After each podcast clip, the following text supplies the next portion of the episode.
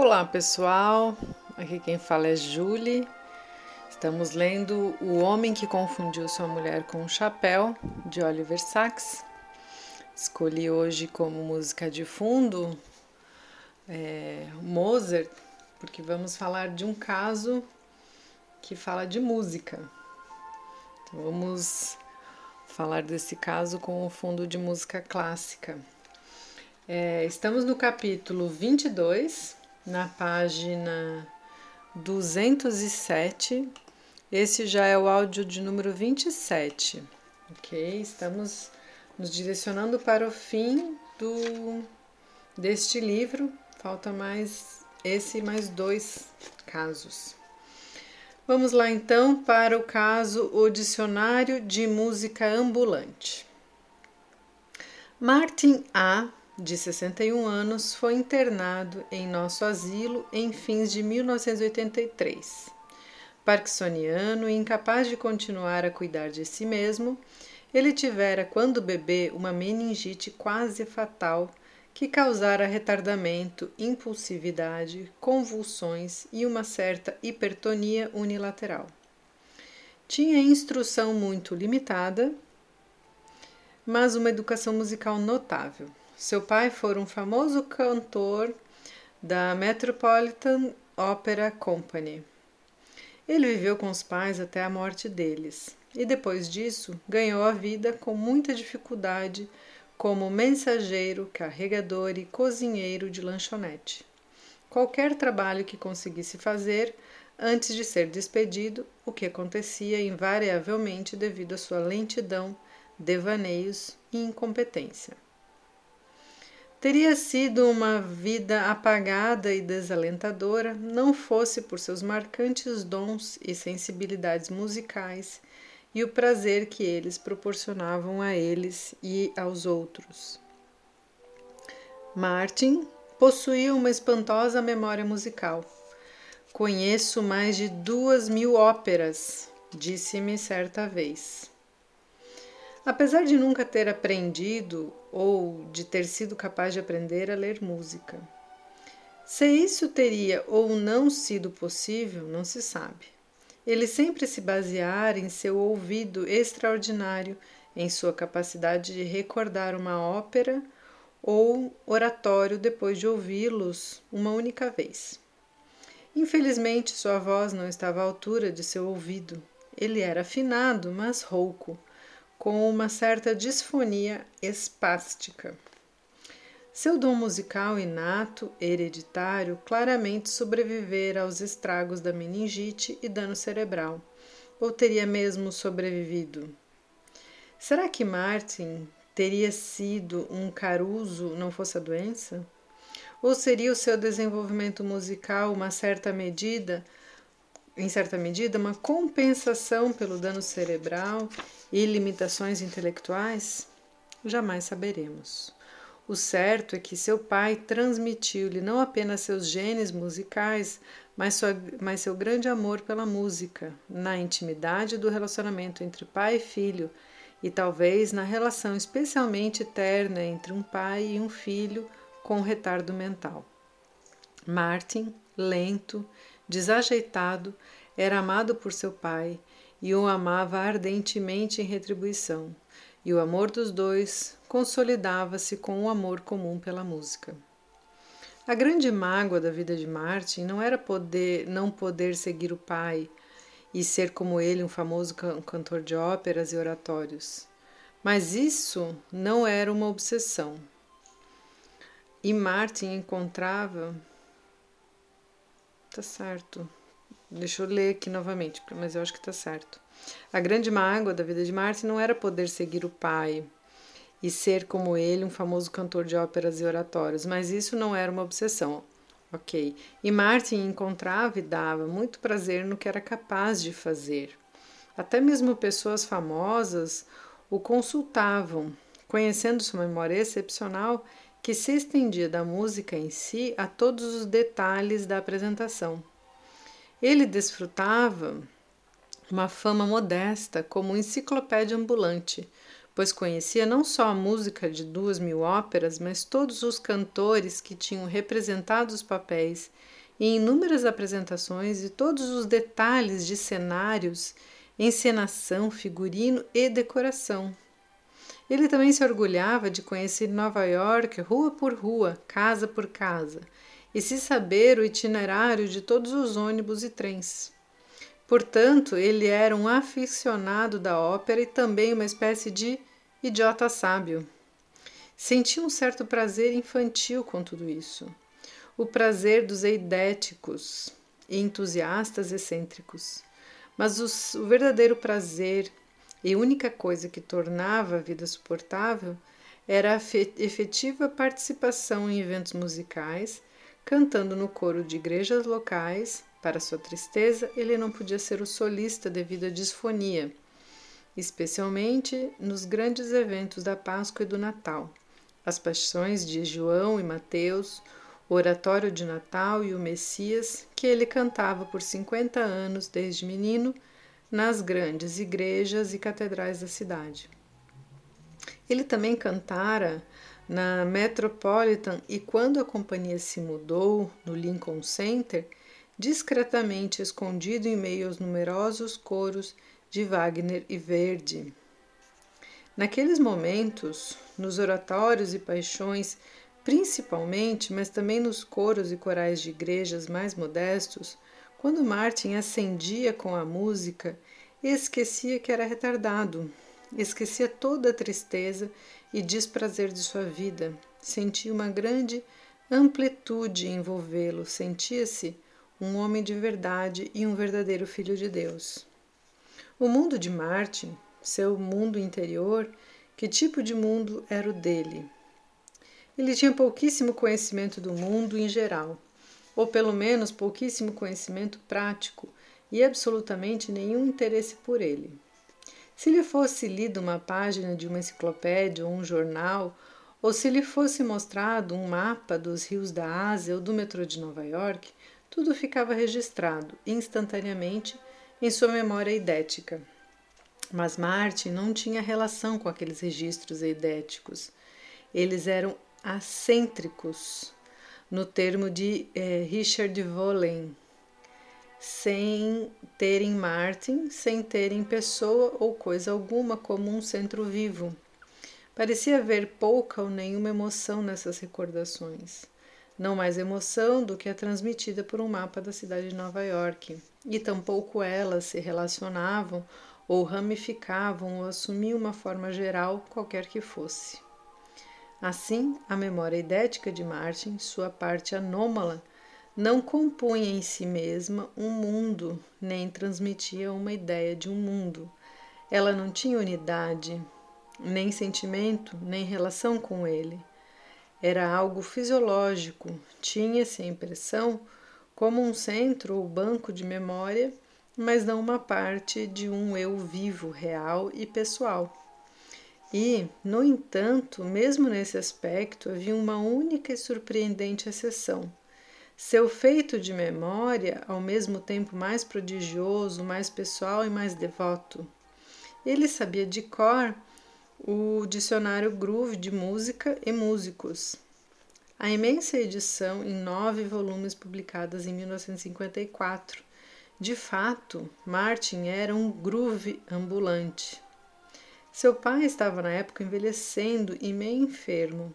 Já não podia cantar ativamente, passando a maior parte do tempo em casa, ouvindo sua grande coleção de discos de canto no fonógrafo examinando e cantando todas as suas partituras, o que fazia junto com seu filho, então com 30 anos, na mais estreita e afetuosa comunhão de suas vidas. E lendo em voz alta o dicionário Groove, todas as seis mil páginas, o qual, à medida que ele ia lendo, gravava-se indelevelmente no córtex ilimitadamente retentivo, embora analfabeto do filho. Dali por diante, aquele dicionário era ouvido na voz de seu pai e Martin nunca podia lembrá-lo sem emoção. Essas prodigiosas hipertrofias da memória idética, especialmente quando empregadas ou exploradas profissionalmente, parecem às vezes expulsar o verdadeiro eu ou competir com este e impedir seu desenvolvimento. E, se não há profundidade, se não há sentimento, também não há sofrimento nessas lembranças. Por isso, elas podem servir como fuga da realidade. Isso claramente ocorria em alto grau com o mnemonista de Lúria, sendo descrito de maneira comovente no último capítulo de seu livro. Ocorria sem dúvida em certo grau com Martin A, José e seus gêmeos, mas era também em cada caso usado para a realidade e até mesmo superrealidade, um senso do mundo excepcional, intenso, místico. Poderes eidéticos à parte, e quanto ao mundo de Martin em geral? É uma pergunta. Poderes eidéticos à parte, e quanto ao mundo de Martin em geral? Ele era em muitos aspectos pequeno, fútil, desagradável e escuro o mundo de um retardado que fora ridicularizado e excluído desde criança, e quando homem contratado e despedido com desprezo em empregos subalternos, o mundo de alguém que raramente se sentia ou sentia que, que era visto como uma criança ou homem adequado. Ele com frequência se mostrava infantil, às vezes maldoso e propenso a súbitos acessos de raiva e a linguagem que empregava nesses momentos era de uma criança. Vou jogar um bolo de lama na sua cara, ouviu gritar certa vez. Ocasionalmente ele cuspia ou batia. Ele fungava, andava sujo, limpava o nariz na manga e nessas horas tinha aparência e sem dúvida os sentimentos de uma criança pequena e ranhenta. Essas características infantis, rematadas por seu exibicionista idético irritante, provocaram a antipatia de todos. Ele logo se tornou malquisto no asilo e viu que a maioria dos residentes o evitava. Uma crise estava em andamento, com Martin regredindo a cada semana e a cada dia, e ninguém a princípio sabendo ao certo o que fazer. De início, o problema foi atribuído à dificuldade de adaptação, como as que todo paciente pode ter ao deixar uma vida independente lá fora e ir para um asilo. Mas a irmã achava que havia algo mais específico agindo, alguma coisa que o está atormentando, uma espécie de fome, uma fome torturante que ele não consegue aplacar. Isso o está destruindo, ela prosseguiu temos de fazer alguma coisa.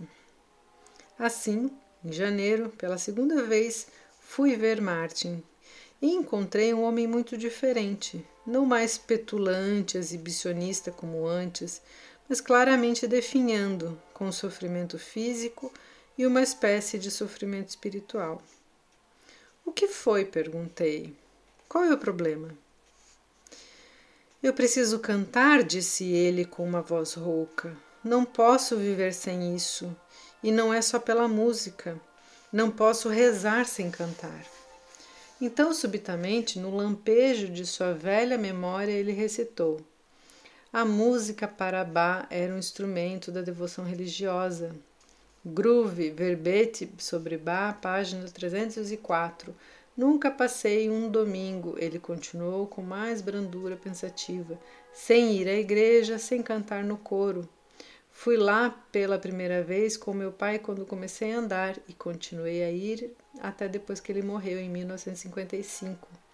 Eu preciso ir, disse com veemência. Se não for, vou acabar morrendo. E você há de ir? falei. Não sabíamos o que lhe estava faltando.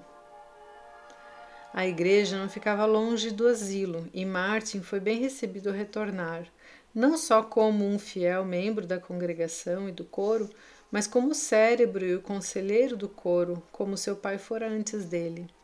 Com isso, sua vida teve uma mudança súbita e dramática. Martin reassumir o lugar que lhe cabia, a seu ver. Ele podia cantar, podia render culto na música de Bach todos os domingos e também usufruir a serena autoridade que lhe era conferida. Pois é, ele me disse na consulta seguinte, sem petulância, mas como um fato da vida. Eles sabem que conheço toda a música litúrgica e coral de Bach.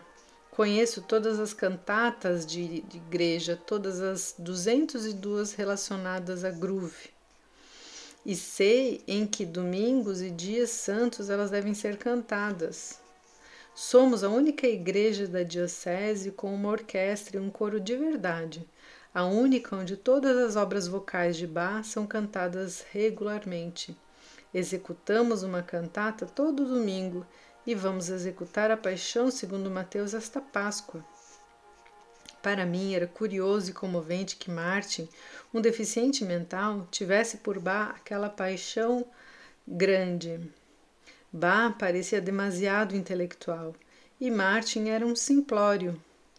O que só fui perceber depois que comecei a levar para o asilo fitas gravadas às cantatas e certa vez do Magnificat, quando fui vê-lo, que era que, apesar de todas as suas limitações intelectuais, a inteligência musical de Martin era plenamente capaz de apreciar grande, grande parte da complexidade técnica de Bach Porém, mais do que isso, que não era absolutamente uma questão de inteligência. Bá vivia para ele e ele vivia em Bá. Martin, de fato, tinha habilidades musicais anômalas, mas elas só pareciam anômalas quando removidas do seu contexto, contexto apropriado e natural.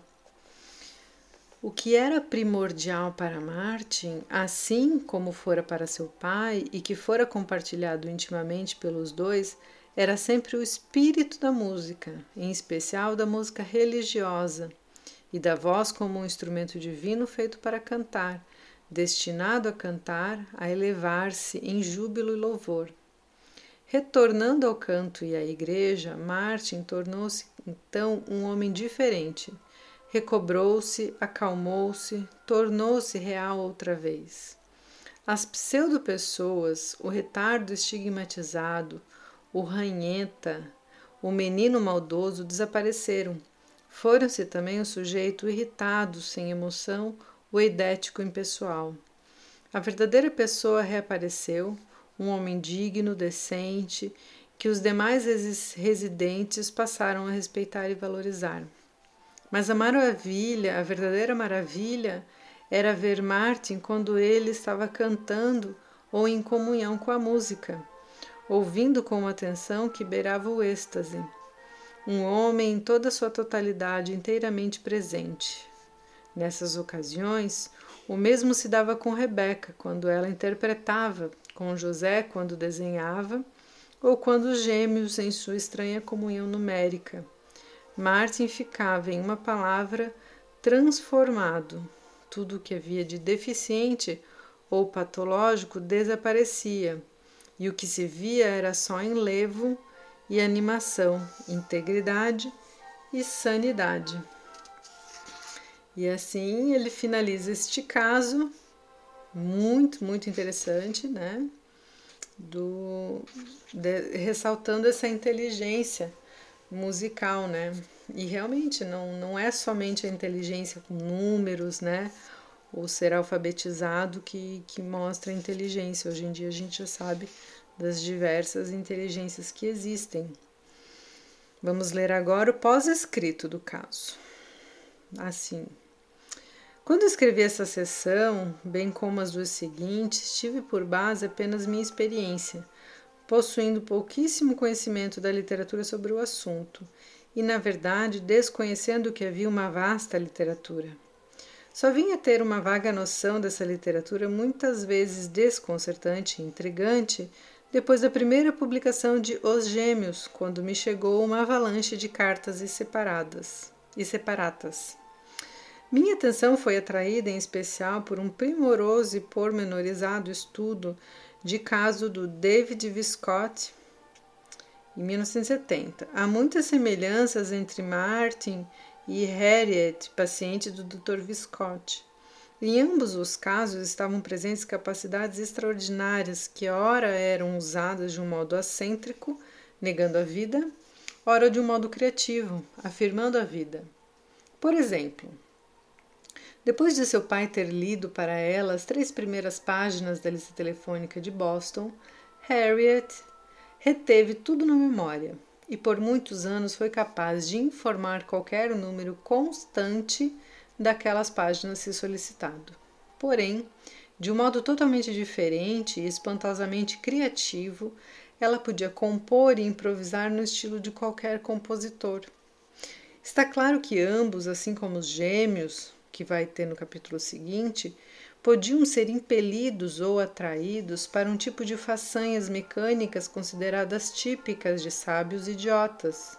Façanhas ao mesmo tempo prodigiosas e sem sentido, mas igualmente está claro que ambos, assim como os gêmeos, quando não eram impelidos ou atraídos nessa maneira, também demonstravam uma busca coerente da beleza e da ordem. Embora Martin possua uma espantosa memória para fatos aleatórios, sem sentido, seu verdadeiro prazer emana da ordem e coerência, seja com a ordem musical e espiritual de uma cantata, seja com a ordem enciclopédica do dicionário groove de música. Tanto Bach como o groove comunicam um mundo. De fato, Martin não tem mundo além de algum além da música, como ocorre com a paciente de Visconti. Mas esse mundo é real, torna Martin real, pode transformá-lo. Isso é fascinante de se ver no caso de Martin e, evidentemente, também no caso de Harriet. Essa senhora desengonçada, desajeitada, deselegante, essa criança de cinco anos demasiado crescida, transformou-se totalmente quando lhe pedi que tocasse em um seminário do Hospital Psiquiátrico de Boston ela sentou circunspecta, fitou tranquilo o teclado até que todos fizéssemos silêncio. Levou lentamente as mãos ao teclado e as deixou ali, em repouso por um momento. Então meneou a cabeça e começou a tocar com todo o sentimento e movimentos de um solista profissional. A partir daquele momento, ela foi outra pessoa. E essa é uma citação literal desse caso de Harriet, né? Fala-se dos sábios idiotas como se eles tivessem uma aptidão ou talento mecânico singular, sem uma verdadeira inteligência ou compreensão. De fato, isso foi o que pensei de início com relação a Martin, e que continuei a pensar até que trouxe o Magnificat para o asilo. Só então realmente ficou claro para mim que Martin era, um, era capaz de entender toda a complexidade de uma obra como aquela que não se tratava apenas de uma aptidão ou de uma notável memória maquinal em ação, mas de uma genuína e poderosa inteligência musical. Por isso, interessei-me particularmente, depois da primeira publicação do livro, por um fascinante artigo que recebi de é, L.K. Miller, de Chicago, intitulado Sensibilidade para a Estrutura Tonal e um Sábio Musical com Deficiência de Desenvolvimento, apresentado à Sociedade de Psiconomia de Boston em 1985. O estudo meticuloso desse prodígio de cinco anos de idade com graves deficiências mentais e outras incapacidades causadas por rubéola materna mostrou não só a existência de uma memória para decorar de um tipo mecânico, mas impressionante sensibilidade para as regras que governam a composição, em especial o papel de diferentes notas na determinação da estrutura diatônica dos tons, implicando o conhecimento implícito de regras estruturais em um sentido produtivo, ou seja, regras não limitadas aos exemplos específicos fornecidos pela experiência da pessoa. Estou convencido de que isso vale também para Martin, e não podemos deixar de imaginar, se não valeria para todos, os sábios idiotas, se eles não poderiam ser verdadeira e criativamente inteligentes e não apenas ter uma aptidão mecânica nas áreas específicas, musical, numérica, visual, etc nas quais se destacam. É a inteligência de Martin, de um José, dos gêmeos, embora em uma hora específica e restrita, que em última análise se impõe à nossa atenção, e é essa inteligência que tem de ser reconhecida e incentivada. E assim ele termina o pós-escrito, Quero destacar que hoje essa questão das inteligências está muito mais é, aceita, disseminada, valorizada e estudada, né? Principalmente quando Gardner, nas inteligências múltiplas, retoma todos esses tipos e vários outros autores falam das diferentes inteligências, né?